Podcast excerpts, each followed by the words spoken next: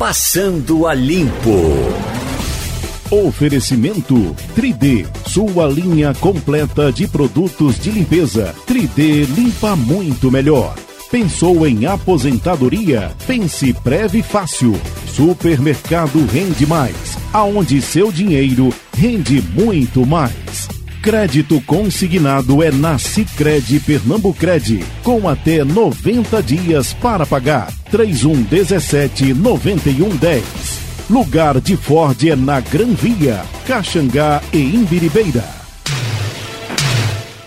Eita, mas está aqui, ó. A Câmara dos Deputados reembolsou em 43.968,90 o deputado mineiro Misael Varela, PSD, por uma viagem de ida e volta em primeira classe para Macau, região administrativa da China.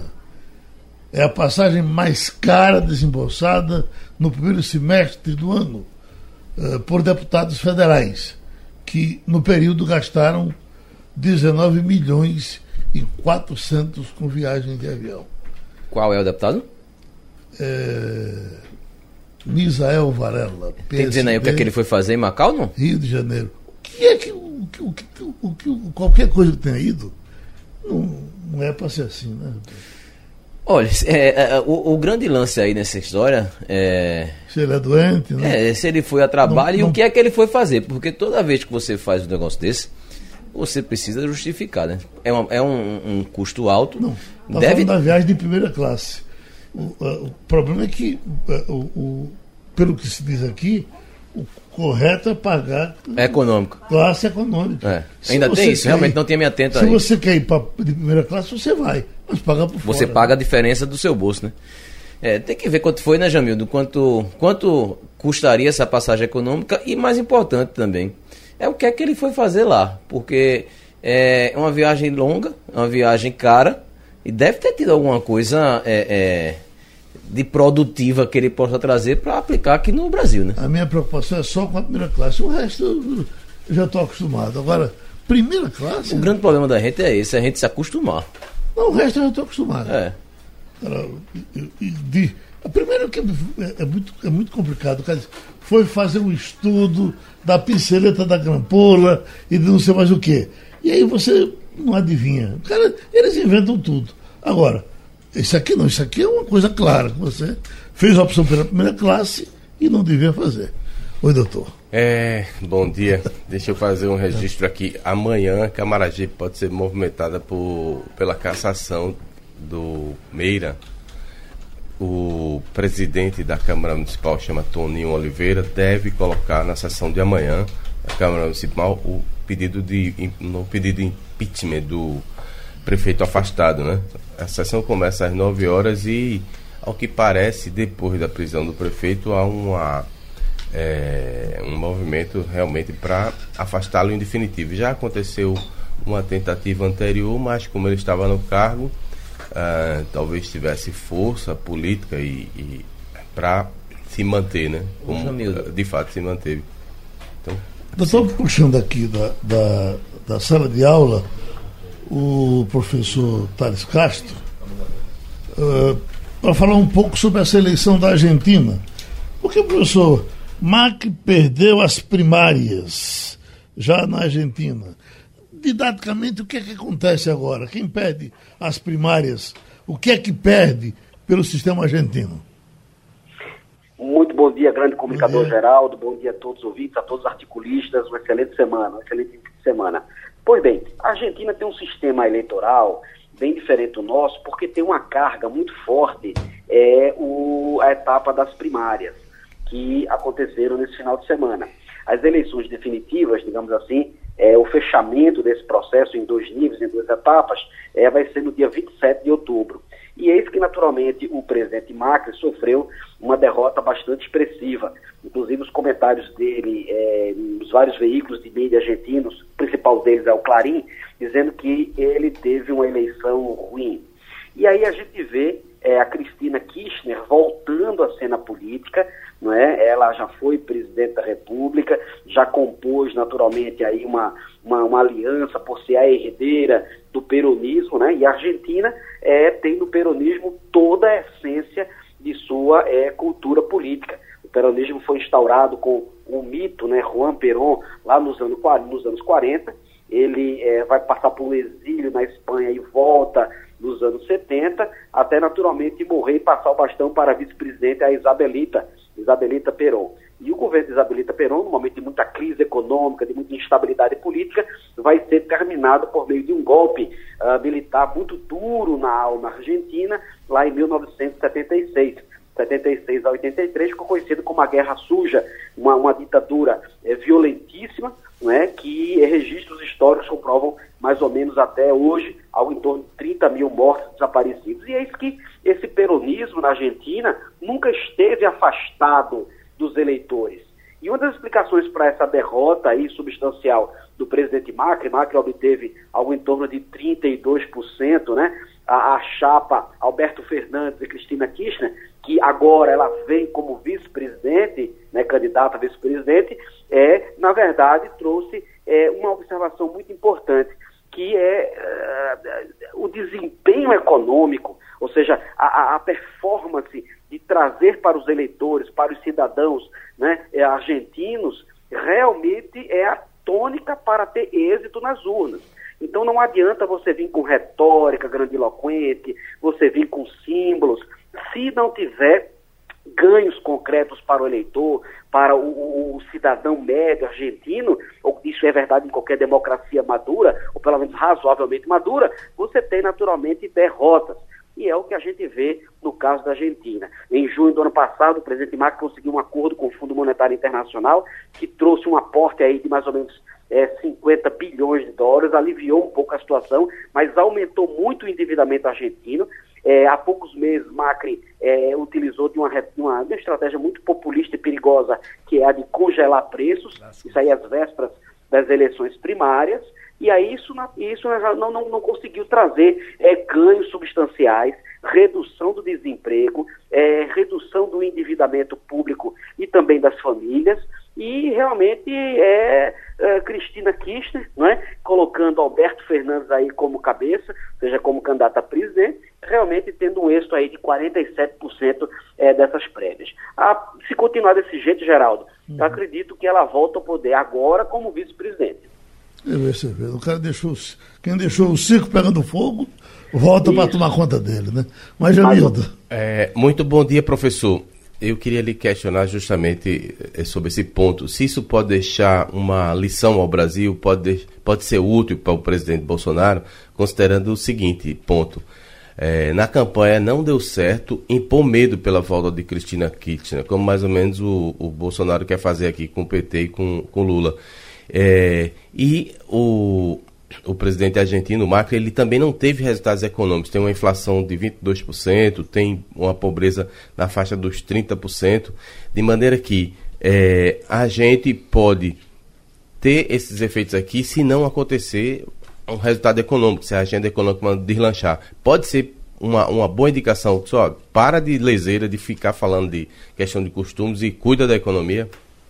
Sem dúvida nenhuma, Jamildo. Eu acredito que essa é a grande lição nessa segunda-feira de ressaca, pelo menos do lado de lá, é, dos partidários de Macri e também do lado de cá.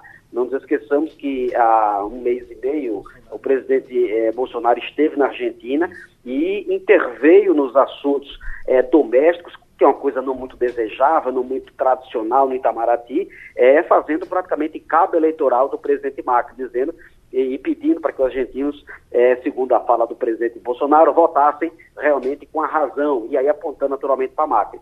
Isso traz um problema muito grande, porque você firma uma aliança é, de cunho personalista.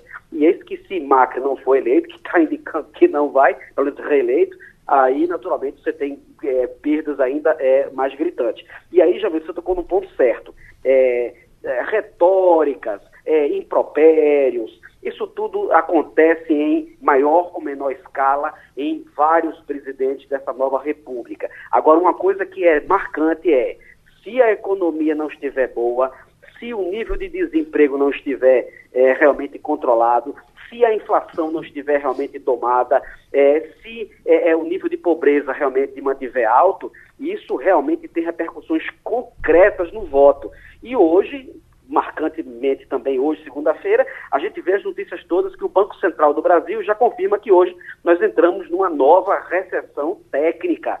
É? Então estamos ainda com 12% de é, desemprego, caiu um pouquinho, estávamos a 13,5%, caiu para 12%, mas ainda é muito alto, né? um desemprego na casa de dois dígitos é, inflama qualquer candidato, não é? qualquer situação política, e a gente já vai ter o termômetro no ano que vem, não é? nas eleições municipais. Então é hora realmente de cuidar da economia no sentido de resgatar a empregabilidade, no sentido de reduzir naturalmente esse, esse mal-estar, essa ressaca moral, tanto na macro quanto na microeconomia. E se isso não acontecer no curto prazo, eu acho que vai ter repercussões muito é, pontuais né, e concretas para 2022. Diogo Menezes. Professor Thales, bom dia. É, a, a, vantagem agora foi de 47%. Né? Já houve alguma, alguma vez na história da eleição argentina uma virada depois de um percentual tão alto desse? Ou, ou é meio que já, diante de, desse todo cenário que o senhor já falou, já é meio que favas contadas?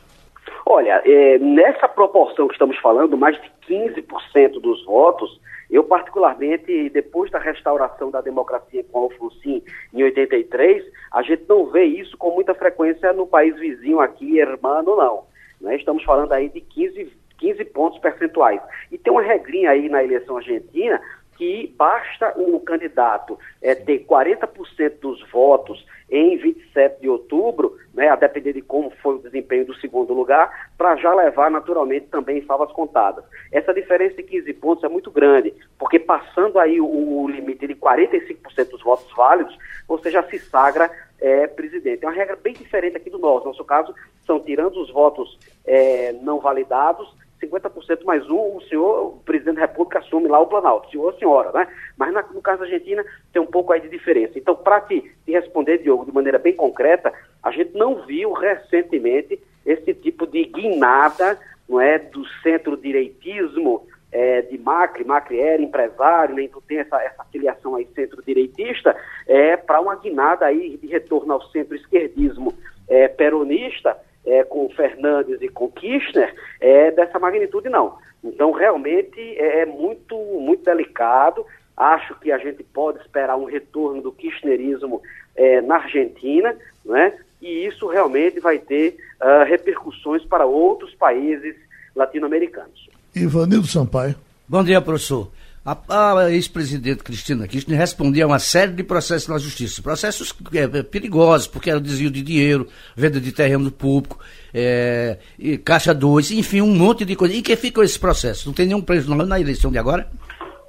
Pois é, ela, ela, ela, responde, inclusive, a esse processo, por ela ser senadora, ela tem imunidades parciais e foro privilegiado, não é? Isso aí realmente estanca um pouco o rito natural uh, do judiciário argentino, e agora, obviamente, também como vice-presidente, o mandato de, de presidente da Argentina é de cinco anos, né? E aí, naturalmente, você tem aí uma, uma é, uma extensão dessa blindagem, eventualmente, que a vice-presidente, eventualmente, se vencer, claro, a Cristina Kirchner possa ter. Agora, o que mais fora, Ivanildo, realmente paira de maneira muito negativa sobre a, a, a ex-presidente, agora candidata a vice, Cristina Kirchner, é a morte, é, eventualmente morte ou assassinato, ou o que seja, né, do procurador uh, Alberto Nisman, ele ia levar ao Congresso uma mensagem é, escancarando crimes de corrupção durante a gestão Kirchner, e ele foi é, encontrado morto. Alguns dizem que ele foi suicidado. É? Então paira ainda muita suspeita, muita, é, é, digamos assim, muita aura de, de questionamento ah, sobre a, a, perda do procurador Nisman, é, encontrado morto no seu, no, seu, no seu apartamento lá em Buenos Aires. Então, realmente, é, é tem problemas ah, políticos, jurídicos, sim, e essa é uma estratégia, digamos, dela é, dar continuidade a essa blindagem por via das imunidades e foro privilegiado. A gente agradece ao professor Tales, aos seus alunos que ficaram lá esperando enquanto ele conversava um pouco com a gente. Ele está praticamente impossível andar de metrô a quantidade de ambulantes é grande, ocupa espaço imenso nas plataformas.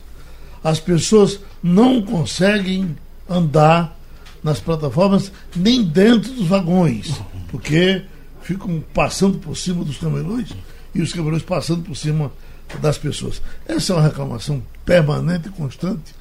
É, é, parece que não adianta mais fazer.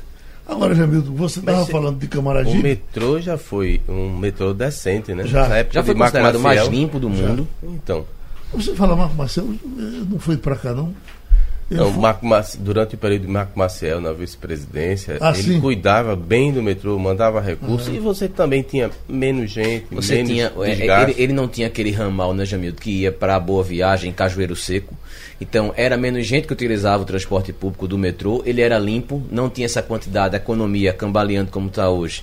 Não tinha essa quantidade absurda de ambulantes que Agora, tem hoje. E, e se perdeu, na verdade, o, o É, problema do nada- metrô é que se nada- perdeu o controle. É porque nada justifica que tem que se permitir o camelô vendendo coisas dentro do metrô. É verdade, é falta de fiscalização. Se perder o controle, você não tem fiscalização, você tem as pessoas que consomem aquele produto sujando e emporcalhando tudo, e você tem o próprio é, é, sistema de metrô que não passa na hora, vive quebrando, ar-condicionado quebrado, então Vamos, vamos recuperar uma informação que, que foi dada pelo próprio Meira, o coronel, nesse caso é o coronel, não é o que vai ser julgado amanhã, é o irmão, né? É, quando saiu, ele disse, olha, não vim aqui fazer papel do palhaço, fui chamado para trabalhar, não estão me deixando trabalhar, é melhor eu vazar. E ele efetivamente vazou. Ou seja, tem uma vigilância formal? Tem, mas será que ela está funcionando? Será que ela tem liberdade para fazer o seu trabalho? tem gente que não acredita, mas se vende até sopa dentro do metrô. Sopa. É uma coisa assim É absurda. o Tem- preço do desemprego. É, a gente já veio, a gente já fez charge aqui na, na, na redação do Jornal do Comércio, o pessoal que já foi publicado, inclusive, de gente que, brincando, né, uma sátira, dizendo que ia fazer feira dentro do metrô. E realmente era, porque é, é uma coisa. Agora, o que falta é educação da população, porque suja e emporcalha tudo, e uma fiscalização. Realmente não existe. Não existe. E quando você vai cobrar, se joga para um, se joga para outro, e providência nenhuma. Você sabe que falta educação, inclusive, no comprar. Se você está incomodado porque o camarada está andando eh, inadequadamente dentro do metrô, se você não comprar ele, se ninguém comprar, ele não volta. Mas acho que tem gente que compra, aí vira um. um- um- vira uma Um ciclo biafra, vicioso, né? né? Agora, uh, uh, Jamil, para fechar o caso de Camaragibe, ainda eu queria te perguntar alguma coisa, porque Camaragibe é, é, acabou. Camaragibe não tem nada funcionando. Né? Me parece que a, a, a, doutora Nadege tem uma preocupação especial com, com a questão da saúde e, evidentemente, é, deve ser prioridade, mas o resto não tem mais nada. Não, Tá não mantendo- tem dinheiro para nada. Não. Está mantendo a institucionalidade, né? fez uma visita ao governador, fez uma, a, a visita ao Ministério Público é, e está buscando parcerias para tentar retomar. Mas como você diz, é muito difícil, né? Porque houve um grau de deterioriza- deteriorização muito grande. Ah, os desafios são enormes, a população continua cobrando e você não é tem um muito município recurso. que não tem vida própria, né, Geraldo? Não tem uma indústria pesada, não tem um comércio pesado, vive das transferências estaduais e federais, e aí fica difícil, né? Aí, aí, eu digo a irresponsabilidade da Assembleia, algumas vezes, quando dá emancipação ao município que não pode se sustentar. Você cria um município novo, vai, vai para lá um promotor, um delegado, um juiz de direito, um- enfim, um monte de coisa. Vereadores, que custa dinheiro. vereadores, né? secretários, exatamente. Então, É, não dar tem como se manter. Não tem, quebra. Para dar a César o que é de César, eu estive em Camaragibe esse final de semana. É, ontem, estava em aldeia, inclusive, descendo de aldeia, é, muito guarda de trânsito, tipo aqueles amarelinhos e guardas de trânsito mesmo. Tinha muita gente descendo, o trânsito estava bem complicado e eles realmente estavam fazendo orientação. Agora, é, é, é chovendo molhado, a gente falado que não tem asfalto nenhum, tá tudo completamente é, abandonado, mas ontem tinha é, é, até sete e pouca da noite estrada, tinha. a, a é, estrada é. de aldeia é governo do Estado. Não, Governo do aquela é Estado. governo do Estado, mas a- os, os guardas estavam ali perto da praça de Camaragibe e já organizando tudo porque tinha muito carro descendo. O que eu ia perguntar é que realmente eu não me recordo, Jamil, daquela hora. O prefeito amanhã vai ter o julgamento da- do afastamento, do, da- do impeachment dele, na verdade. Ele continua preso ou ele, ou ele foi Continua. solto? Tá Continua preso, preso, né? Continua assim. Quem está solto é Lula Cabral. Isso, e também. a- Com tornozeleira. isso, e, a- tornozeleira. e afastado também. afastado também. mais diferente de Camaragibe, o povo votou lá na semana passada que não é para ser Caçado. afastado. Não é? Não- que tinha um pedido nesse sentido, mas não, não foi aceito. Ô, Jamil, pelos- você que é muito pares. bem. Você que é muito bem é, é, é, tem muito conhecimento, é bem articulado. É, lá em Camaragibe, a tendência é que ele seja, o, o, o Meira, é que ele realmente seja afastado? Ele tem Deve. a maioria dos, dos vereadores ou não? Deve rodar. É, né? Depois que você sai da cadeira, você perde o poder da caneta, né? Então já era. É, e parece até que a vice tem uma, tem uma boa relação com a Câmara, né? Ela elogia sempre a Câmara, sempre que vai falar. Parece que. Ela tem maioria. Ela tem maioria, né? Geraldo, só, só para no começo você estava falando do deputado que tinha pego o, reembolso da primeira classe. Aí eu tive a curiosidade de vir aqui procurar uma passagem de Brasília para Macau. Ela na primeira, na classe executiva, ela está custando 45.468 reais. Se fosse na classe econômica, era 10 mil reais. É um aumento aí de 35 mil. Uma boa razão para caçar esse deputado, né? Não, não. Mas, mas ninguém mexe. Falta de decoro. Mas escute, essas pesquisas que o Estadão faz, que Folha às vezes faz também, enfim, que os jornais fazem, está dizendo que levantamento do Estadão mostra que 53 senadores são favoráveis às mudanças na aposentadoria. 11 condicionaram o apoio à, à inclusão de estados e municípios. Enfim, já tem, a essa altura, a, a, a, a passagem tranquila pelo Senado. Tá, é que não é. parece que precisava 43, né? Eu acho São que o número é esse. 41. 41, 41 e 43. tem 53. Tem É, 53, é. Eles só não podem fazer essa alteração para incluir estados na mesma. Tem que fazer uma PEC, né? outra. Tem que ser uma outra, senão mela tudo e tem que Tem que voltar a começar tudo outra vez, é verdade. Imagina. Se fala dessa história dos estados e municípios, da inclusão, como o Jamildo falou, que teria que ser uma nova PEC, e já se fala também na história da capitalização, de voltar à Novamente, trazendo capitalização. a né? capitalização. Também tem que ser uma nova PEC. Também tem que ser, não pode ser, porque se, se for mexer naquela, tem que voltar tudo para a Câmara de novo. Mas é isso que eles estão dizendo, fazer através de PECs, porque aprova somente aquilo, não É. entra no. no, no- O que está aprovado, está É, aprovado, não se É, mexe a mais. capitalização ela estava um pouco, vamos botar assim, esquecida. Se falar muito de estados e municípios, mas Paulo Guedes já falou e o Onix Lorenzoni já falaram. sábado. No sábado, o Jamildo colocou vai- no blog. Vai nessa semana agora, ele vai apresentar novamente, reapresentar o tema, mas de forma separada. Eu não vejo possibilidade de passar no curto prazo, não, porque há uma má vontade grande dos deputados em relação a esse tema. O que, é que significa essa tentativa de capa- capitalização? Na prática, é uma privatização. Você vai ter que cuidar do seu próprio benefício no futuro. É, e como estava previsto antes, o empregador não deixava uma parte para você. Então, num Brasil que tem uma cultura de tanta dependência do Estado, de, eh, de eh, paternalismo, isso é mal visto, a não ser que se leve um tempo para explicar que é bem melhor, você vai segregar sua própria conta. Hoje você tem que sustentar o sujeito que está se aposentando, trabalhando. Não tem tanta gente para fazer isso. No futuro vai- vai ter menos ainda. Então você quer ficar num negócio que talvez possa desandar, desabar, cair, ou você quer cuidar da sua própria Da vida? sua própria. Eu acho, eu acho, não, não quero falar por ninguém, que é melhor assim. Mas as pessoas precisam ser convencidas disto. Eu tenho um amigo muito querido que tem uma loja no centro da cidade, eh, ali na Fricaneca, e ele diz o seguinte: eu uso capitalização na, na- na minha bodega, lá no meu negócio. Se eu não usasse, eu Tá já que- tinha quebrado. Tá quebrado. Ele disse que foi a única forma que ele encontrou para sobreviver. Eu vou até me encontrar com ele depois e pedir uma Pegar o. ajuda. Pegar, copiar o. o Copiar o- o roteiro. modelo Agora, dele. agora, mesmo assim, Jamildo, a capitalização ela duraria acho que de 10 a 20 anos, né? Para poder se sustentar. Esse... Não é uma coisa assim que você vai implementar a capitalização, ela passa a partir, a valer a partir de agora. Até porque, como o Jamildo falou, a gente trabalha hoje para sustentar quem já está aposentado, No atual modelo. no atual modelo. No novo não, você vai ter que se virar e bancar Mas- sua própria aposentadoria no futuro. Tem um dado importante que não foi explorado, porque havia uma, uma resistência né, relativamente forte em relação ao tema. O ministro Guedes garantiu, tem lá um aspecto que diz, olha, ninguém vai ter menos que um salário mínimo, se o sujeito aderiu, não. Então, é um incentivo para que a pessoa realmente contribua, realmente aceita esse novo modelo. Mas vamos esperar, não vamos nos antecipar ao, ao fato, porque deixa resolver primeiro a questão da Previdência, depois ver como é que fica o financiamento do futuro. Eu não li muito sobre esse, sobre o que é a capitalização, como é que funciona. Mas qual foi a razão dos deputados se colocarem tão radicalmente contra? Aquela história de Populismo, que. demagogia. É, a história de que Guedes é um representante Dos dos, bancos. bancos. Dos bancos. E que estaria fazendo isso para favorecer banqueiros. Eu quero saber se vão criar uma estatal só para cuidar disso. É isso que eles querem? Faz sentido? Eu estou lendo uma coisa aqui que me surpreende e acho que vocês podem uh, adiantar essa conversa. FGTS parado pode render mais do que fundos, poupança e até tesouro direto. Eu sempre me dizer que o FGTS parado. É porque a inflação não andava para nada. A inflação está em 2%, né? Olha, vem aqui, ó.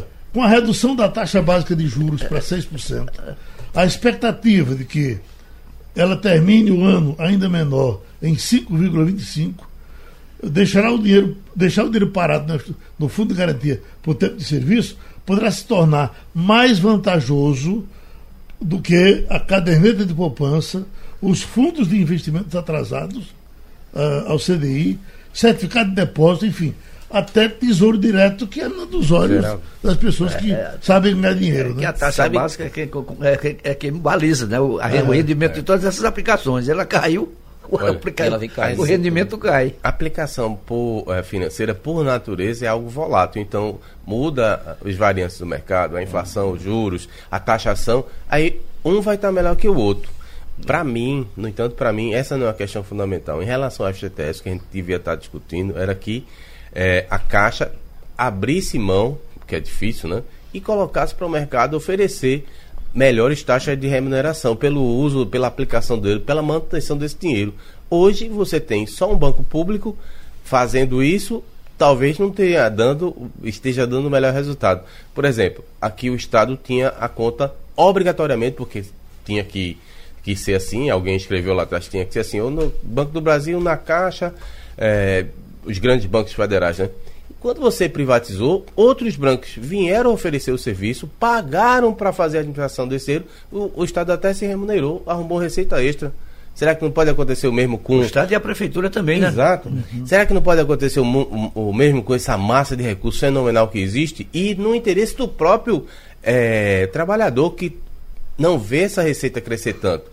De repente, você tendo uma taxa de administração melhor, uma aplicação melhor, talvez o resultado seja, seja outro, né? Estou falando só em o tese, porque o realmente... Comércio até publicou uma matéria hoje mostrando que é, a, a, grande maioria das pessoas com renda até 10 mil, 10 mil reais né, é, prefere a poupança hoje ainda ainda tem uma história mais conservadora, aquela coisa mais segura, é. do que ir para um fundo de renda e, e, Mas e tesouro aí, direto, é medo, etc. Aí é o medo de correr É, é a questão do aplicação medo. de risco. Você é. não, você não, não vai pelo não risco, vai. Mas é quase não é taxado por imposto de renda, não tem nada a disso. A taxa do tesouro é a melhor que todo mundo diz. Agora, é impressionante Agora, como ainda ainda está lá embaixo esse, em relação ao que se esse, capta pelo resto do Brasil. Esse tesouro direto é uma, quer dizer, não vou dizer que é uma enganação, né? Mas tem restrições ideológicas. Se você não tem um estado arrumado, Aí vai lá um monte de gente e vai financiar o Estado, vai se remunerar porque pode, porque tem recurso sobrando, mas na verdade você está prejudicando por outro lado, né?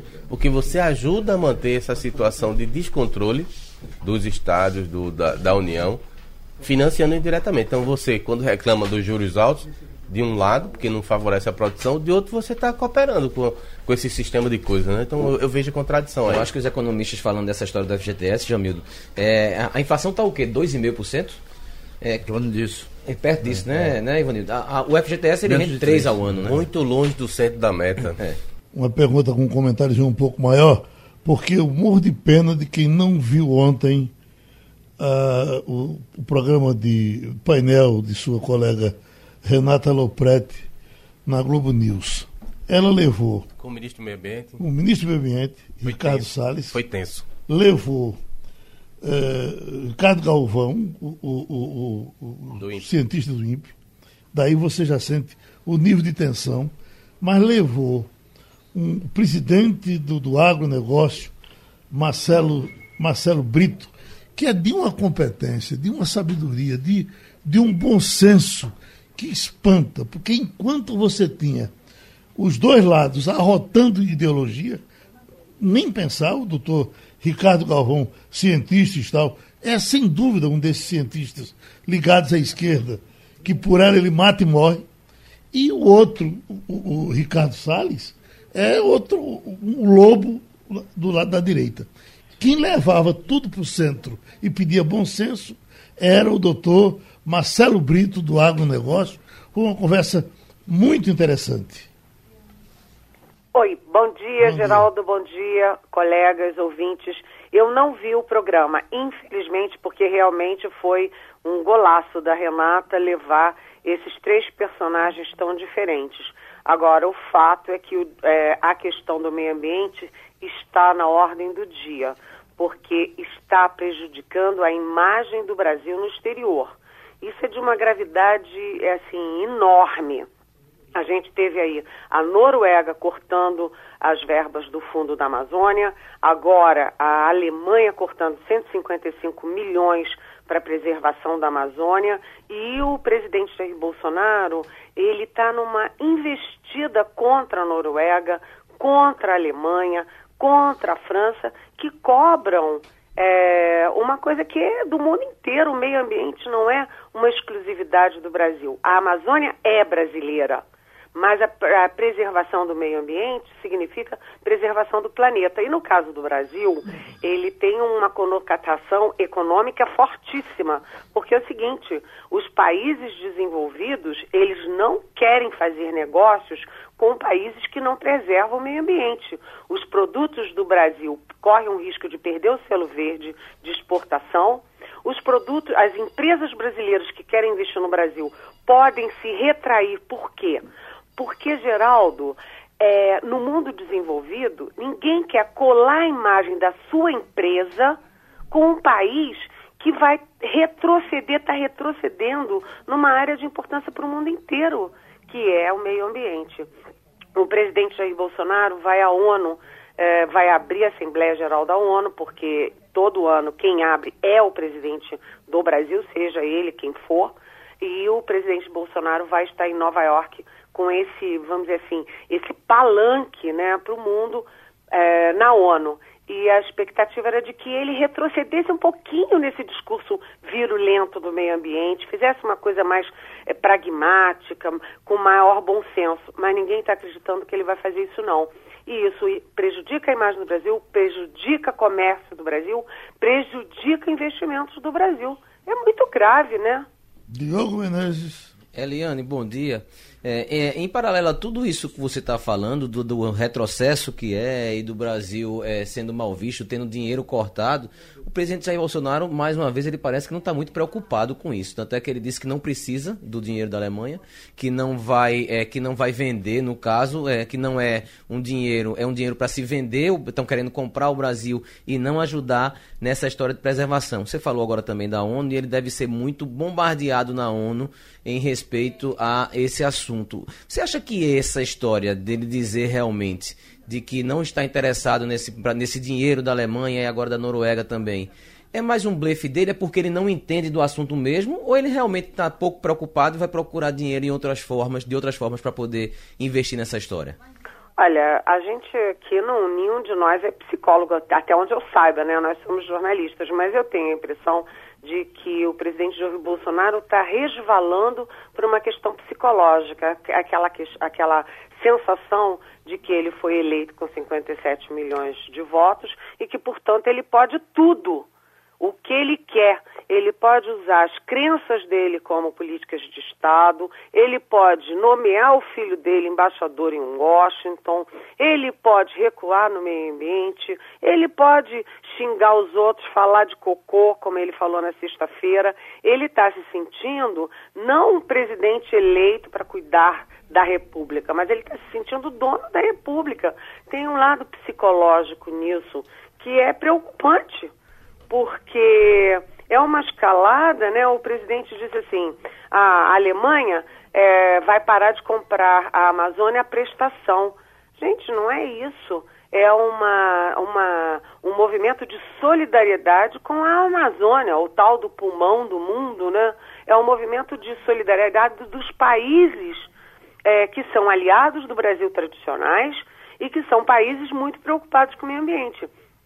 Tanto que o, o Bolsonaro, na campanha, chegou a falar de sair do Acordo de Paris. Sair do Acordo de Paris é um escândalo. E aí ele recuou por quê? Porque a Angela Merkel cobrou, porque o Macron da França cobrou. Né? Ele, ele só recuou porque houve toda uma pressão em cima dele. Agora, sair do Acordo de Paris é uma loucura.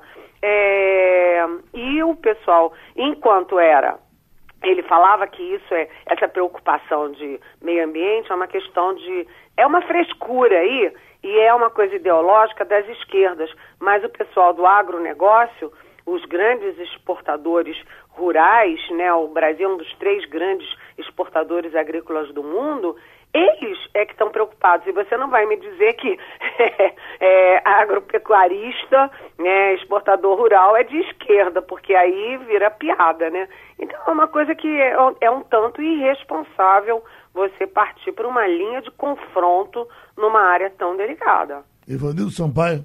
Bom dia, Eliane. É, os jornais do Sul, do Rio do Centro-Sul, do, do Sul, começaram a especular nesse final de semana sobre um possível desentendimento já existente entre Sérgio Moro e o presidente Bolsonaro. Isso procede? Não sei. Eu não sei se procede, mas o fato, Ivanildo, é que a, a posição do ministro Sérgio Moro está ficando cada vez mais deteriorada. Se a gente olhar, o presidente Jair Bolsonaro, quando na campanha era chamado de racista, ele chamou aquele amigão dele, o Hélio Negão, que gosta de ser também Hélio Bolsonaro, para toda foto tá ali do lado dele. Então tem o Bolsonaro falando, tem o Hélio Negão agora que é deputado é, atrás dele para dizer que ele não é racista. E agora o, o presidente Bolsonaro tem uma relação de morde a sopra com o Moro. Ele vai lá e tira o coafe do Moro, é, quer é mudar o COAF, vai mudar o diretor do COAF, né, o chefe do COAF, que é um instrumento importantíssimo de combate à corrupção, que o Moro, é, é enfim, tem atraiu para o Ministério da Justiça quando aceitou o Ministério. E aí no dia seguinte o Bolsonaro vai, traz o Moro, tira uma foto com o Moro, se encontra com o Moro no, no Alvorada. Depois o presidente diz: ah, esse pacote anticorrupção fica para depois. Não, não dá tempo, não, vamos deixar isso para depois. Aí faz isso numa live com o Moro do lado dele, mudo, quieto, com uma cara de tacho ali. Aí depois ele ele é, tira a Ilona Isabo, que é uma super cientista do Conselho Penitenciário, ela tinha sido escolhida pelo Moro, o, o Bolsonaro obriga ele a tirar ela de lá. Aí o que, que ele faz? Chama no alvorado, faz foto, leva depois para o estádio. Enfim, o Bolsonaro, ele está botando, ele está reduzindo a importância do Moro, que a gente sabe que tem muito mais popularidade do que o Bolsonaro e é o ministro mais popular do governo Bolsonaro. Então parece que o Bolsonaro está dando a sensação de que ele tem que mostrar que manda no Moro e depois subjuga o Moro, botando o Moro ali do lado para fazer a foto e fazer o live calado. Helena Cantanhede, nós estamos com a deputada de São Paulo, Janaína Pascoal, no paralelo, vamos conversar com ela também. E, começando, deputada, eh, já que a gente está com. Uh, falou de, de Bolsonaro aqui, eu lhe pergunto: a senhora tem procurado aconselhar, às vezes, à distância, eu tenho escutado a senhora de diversas formas. A, a, a pergunta é, que eu lhe faço é: a relação sua com Bolsonaro azedou? Vocês ainda conversam ou é cada um no seu lugar? Deputada? Não está, né? Então saiu da linha. Então vamos para a Eliane. Eliane, é, como é que está repercutindo aí em Brasília, na capital, a queda do PIB anunciada agora de manhã? Ai, excelente pergunta. Excelente pergunta, Jamildo. Sabe por quê? Porque o que a gente diz o tempo inteiro é: deixa o presidente falar bobagem Deixa ele falar bobagem todo dia para lá, porque o importante é que a economia se recupere. Então, o Paulo Guedes fez uma boa equipe, tem boa gente é, na, na Petrobras, no Banco Central, na Secretaria de Receita. Então, a equipe econômica está forte. O Rodrigo Maia cuidou de, da, bem da reforma é, da Previdência. Então, a gente vai ter dois Brasis. O Brasil do Bolsonaro falando besteira e o Brasil da economia que se recupera. E aí, o que, que você tem? Você teve uma queda é, sucessiva, dois semestres, dois trimestres sucessivos no crescimento do Brasil. 0,2 no primeiro trimestre de queda e 0,13% de queda no segundo trimestre. É, duas recessões, duas quedas seguidas caracterizam recessão técnica, ou seja, o Brasil está andando para trás na economia também.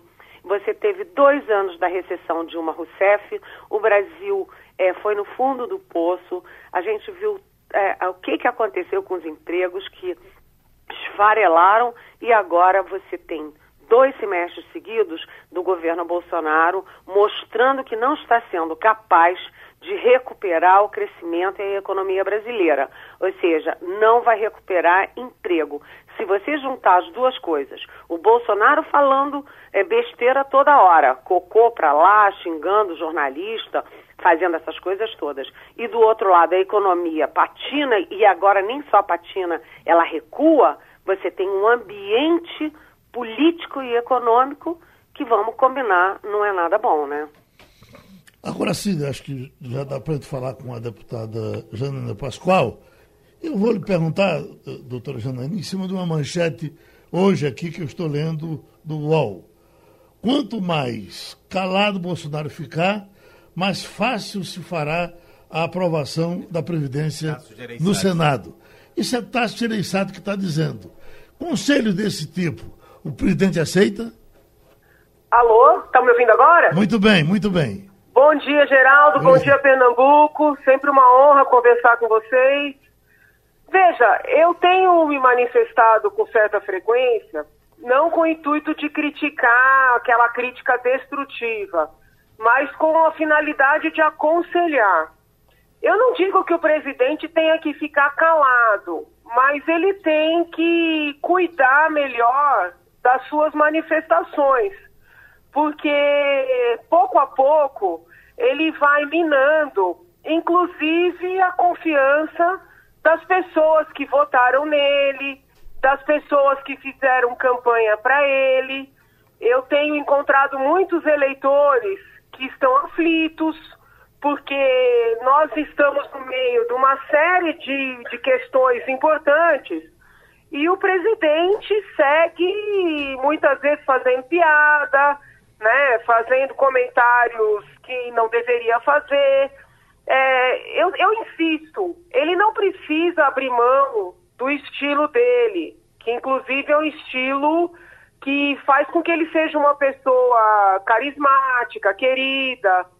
Porém, da campanha para cá, ele acabou recrudescendo, assim, é, endurecendo ainda mais esse estilo, entendeu? Uhum. Então eu acredito que o senador Tasso tem aí um pouco de razão na manifestação dele.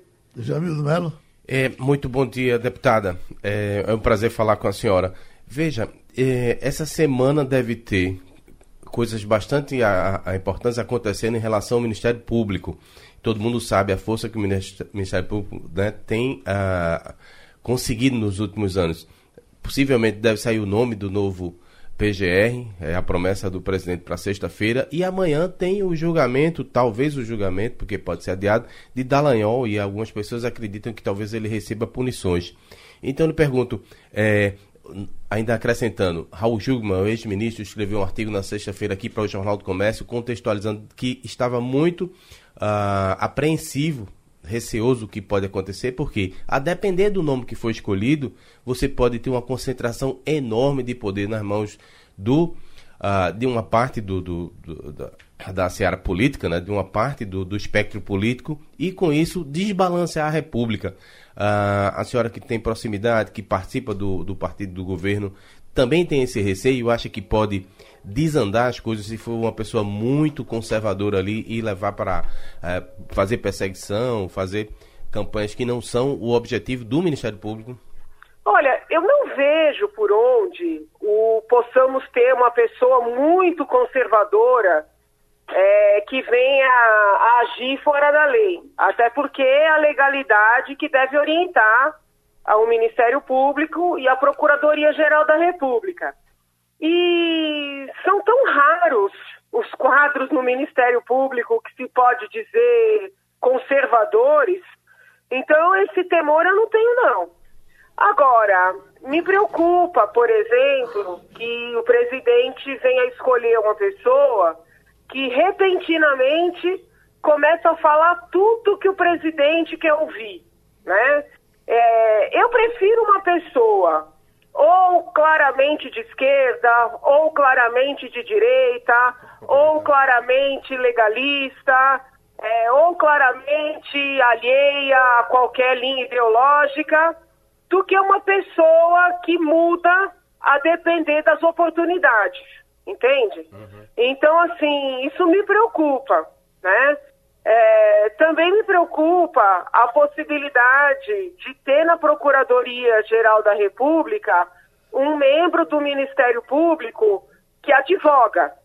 Nada contra a advocacia, eu mesma sou advogada, estou afastada agora, mas sou advogada, tenho uma paixão muito grande pela missão constitucional da advocacia, mas penso ser absolutamente incompatível o poder exacerbado de um procurador-geral da República com interesses, vamos dizer assim, de um escritório, de uma banca advocatícia.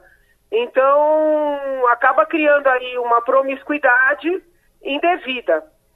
Eu acredito que o escolhido ou a escolhida deva ser uma pessoa um pouco mais madura, porque o cargo não requer apenas conhecimento técnico, requer também é, estabilidade emocional, psicológica, experiência, né, força para aguentar a pressão de toda ordem. Então, não acho que possa ser um procurador ou uma procuradora muito jovens. Com relação ao doutor Belayon, eu estou acompanhando aí essa história do Intercept. Eu não vejo nenhum elemento para que ele seja punido. É, nada do que ele falou ou fez, a meu ver, ensejaria qualquer tipo de punição.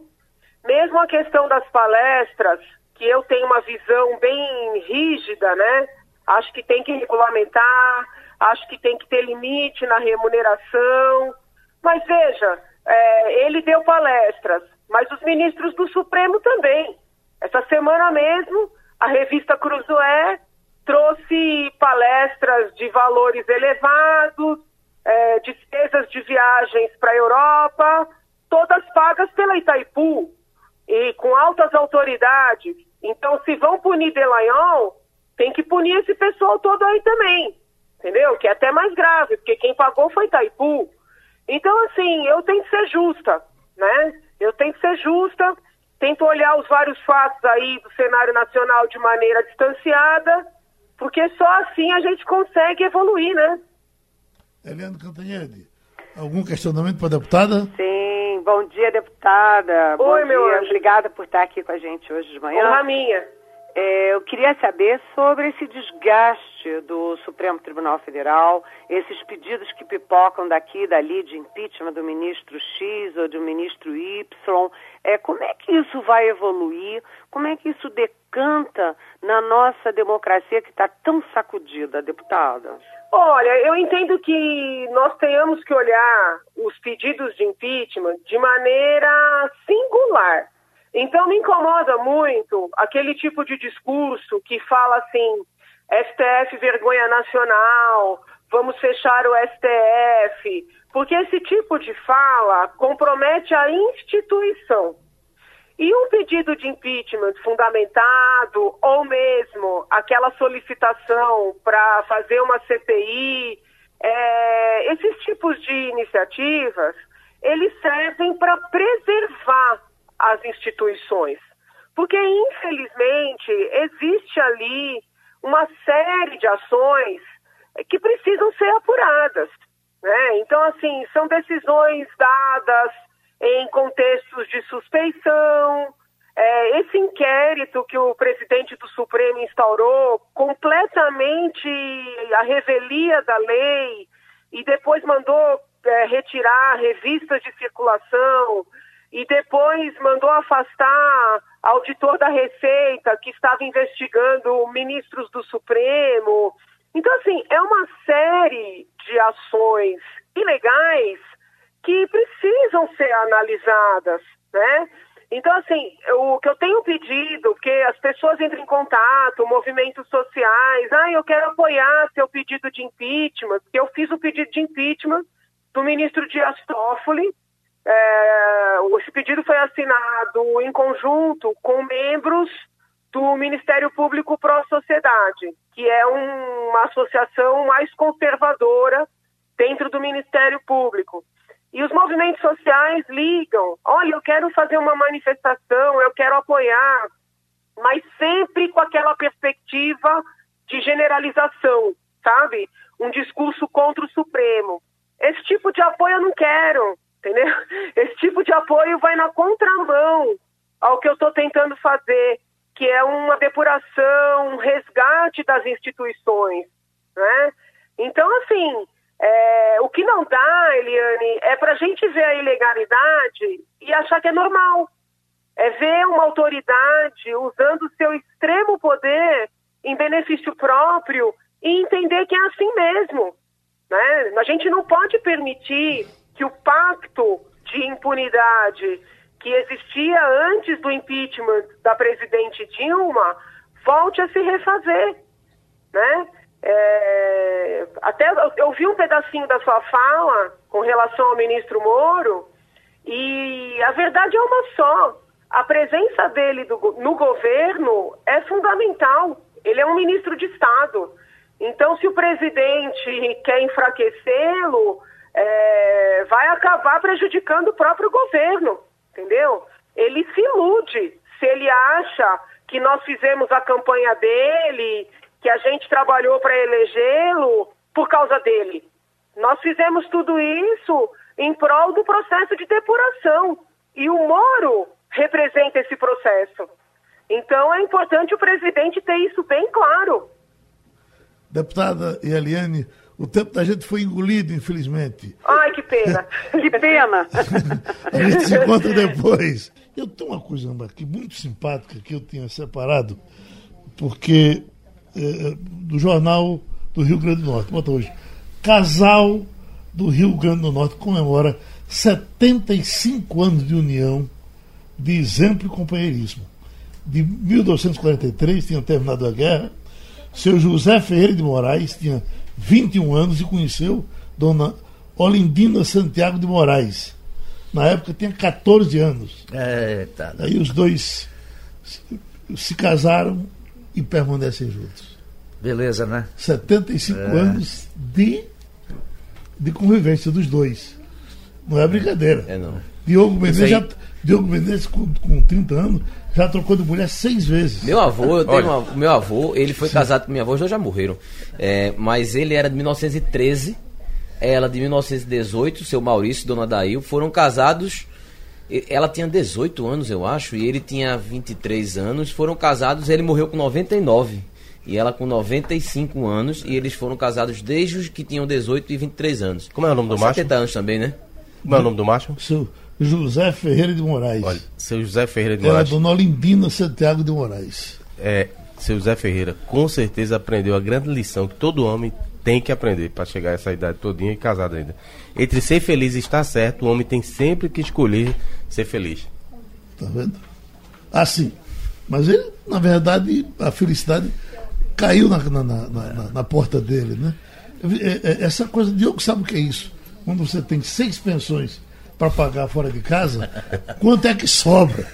Entendeu? Olha, esse negócio de sobrar dinheiro, tem uma, uma pesquisa que saiu até no Globo é, nesse final de semana, que mostra as profissões que terão mais vagas na indústria até 2023. Você arrisca, Jamil, dizer qual, qual Deve seria? ser alguma coisa indústria, torneiro mecânico. relacionada com TI. Torneiro mecânico é, é, é, se acaba, não? torneiro mecânico. Que o robô vai lá e... Com... É exatamente essa história do robô. Para vocês terem ideia, os profissionais habilitados a operar robô especialistas em programas computacionais, que é a história justamente que Jamil está falando da TI, e pesquisadores de engenharia são as ocupações que devem ter um forte avanço nos próximos quatro anos, crescendo 22,4% até 2023.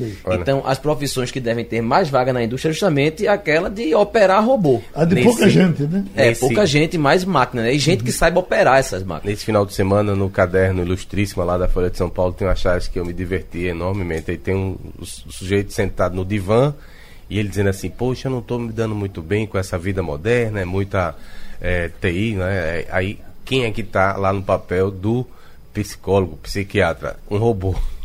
A primeira vez que eu vi um robô operando, já tem isso mais de 15 anos, foi no Japão, no jornal Asahi Shimbun. O jornal tirava 9 milhões de exemplares por dia. E os rolos de papel eram colocados na rotativa por robôs. Ficava um japonesinho sentado aqui com um controlezinho na mão, e o, o robô ia lá, pegava o rolo de papel, dois robôs, um do lado do outro, do outro colocavam na rotativa e prensavam. E ele só apertando aqui. E o jornal tirava 9 milhões de exemplares por dia. Nossa. Sabe quem está iniciando hoje um novo processo na parte de TI?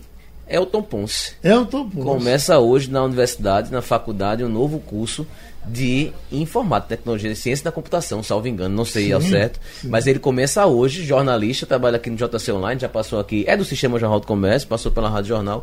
Hoje inicia justamente nessa área ligada à TI. Diogo, vamos nos encostar nele que esse negão vai ficar rico. e eu sou amigo vocês- dele, digo todo dia. A gente falou aqui das pessoas que ficaram. Esse casal ficou 75 anos casado. É, Vinícius de Moraes casou nove vezes, né? Nove vezes. Pagava um bocado de pensão para ele, mulheres. Chico, Chico Anísio me parece também. Chico chegou Quase perto. empata Ah, mas acho que não bateu o Vinícius, não. O Vinícius foram nove. Meus amigos, Terminou passeando. terminou o Passando ali. Passando a Limpo.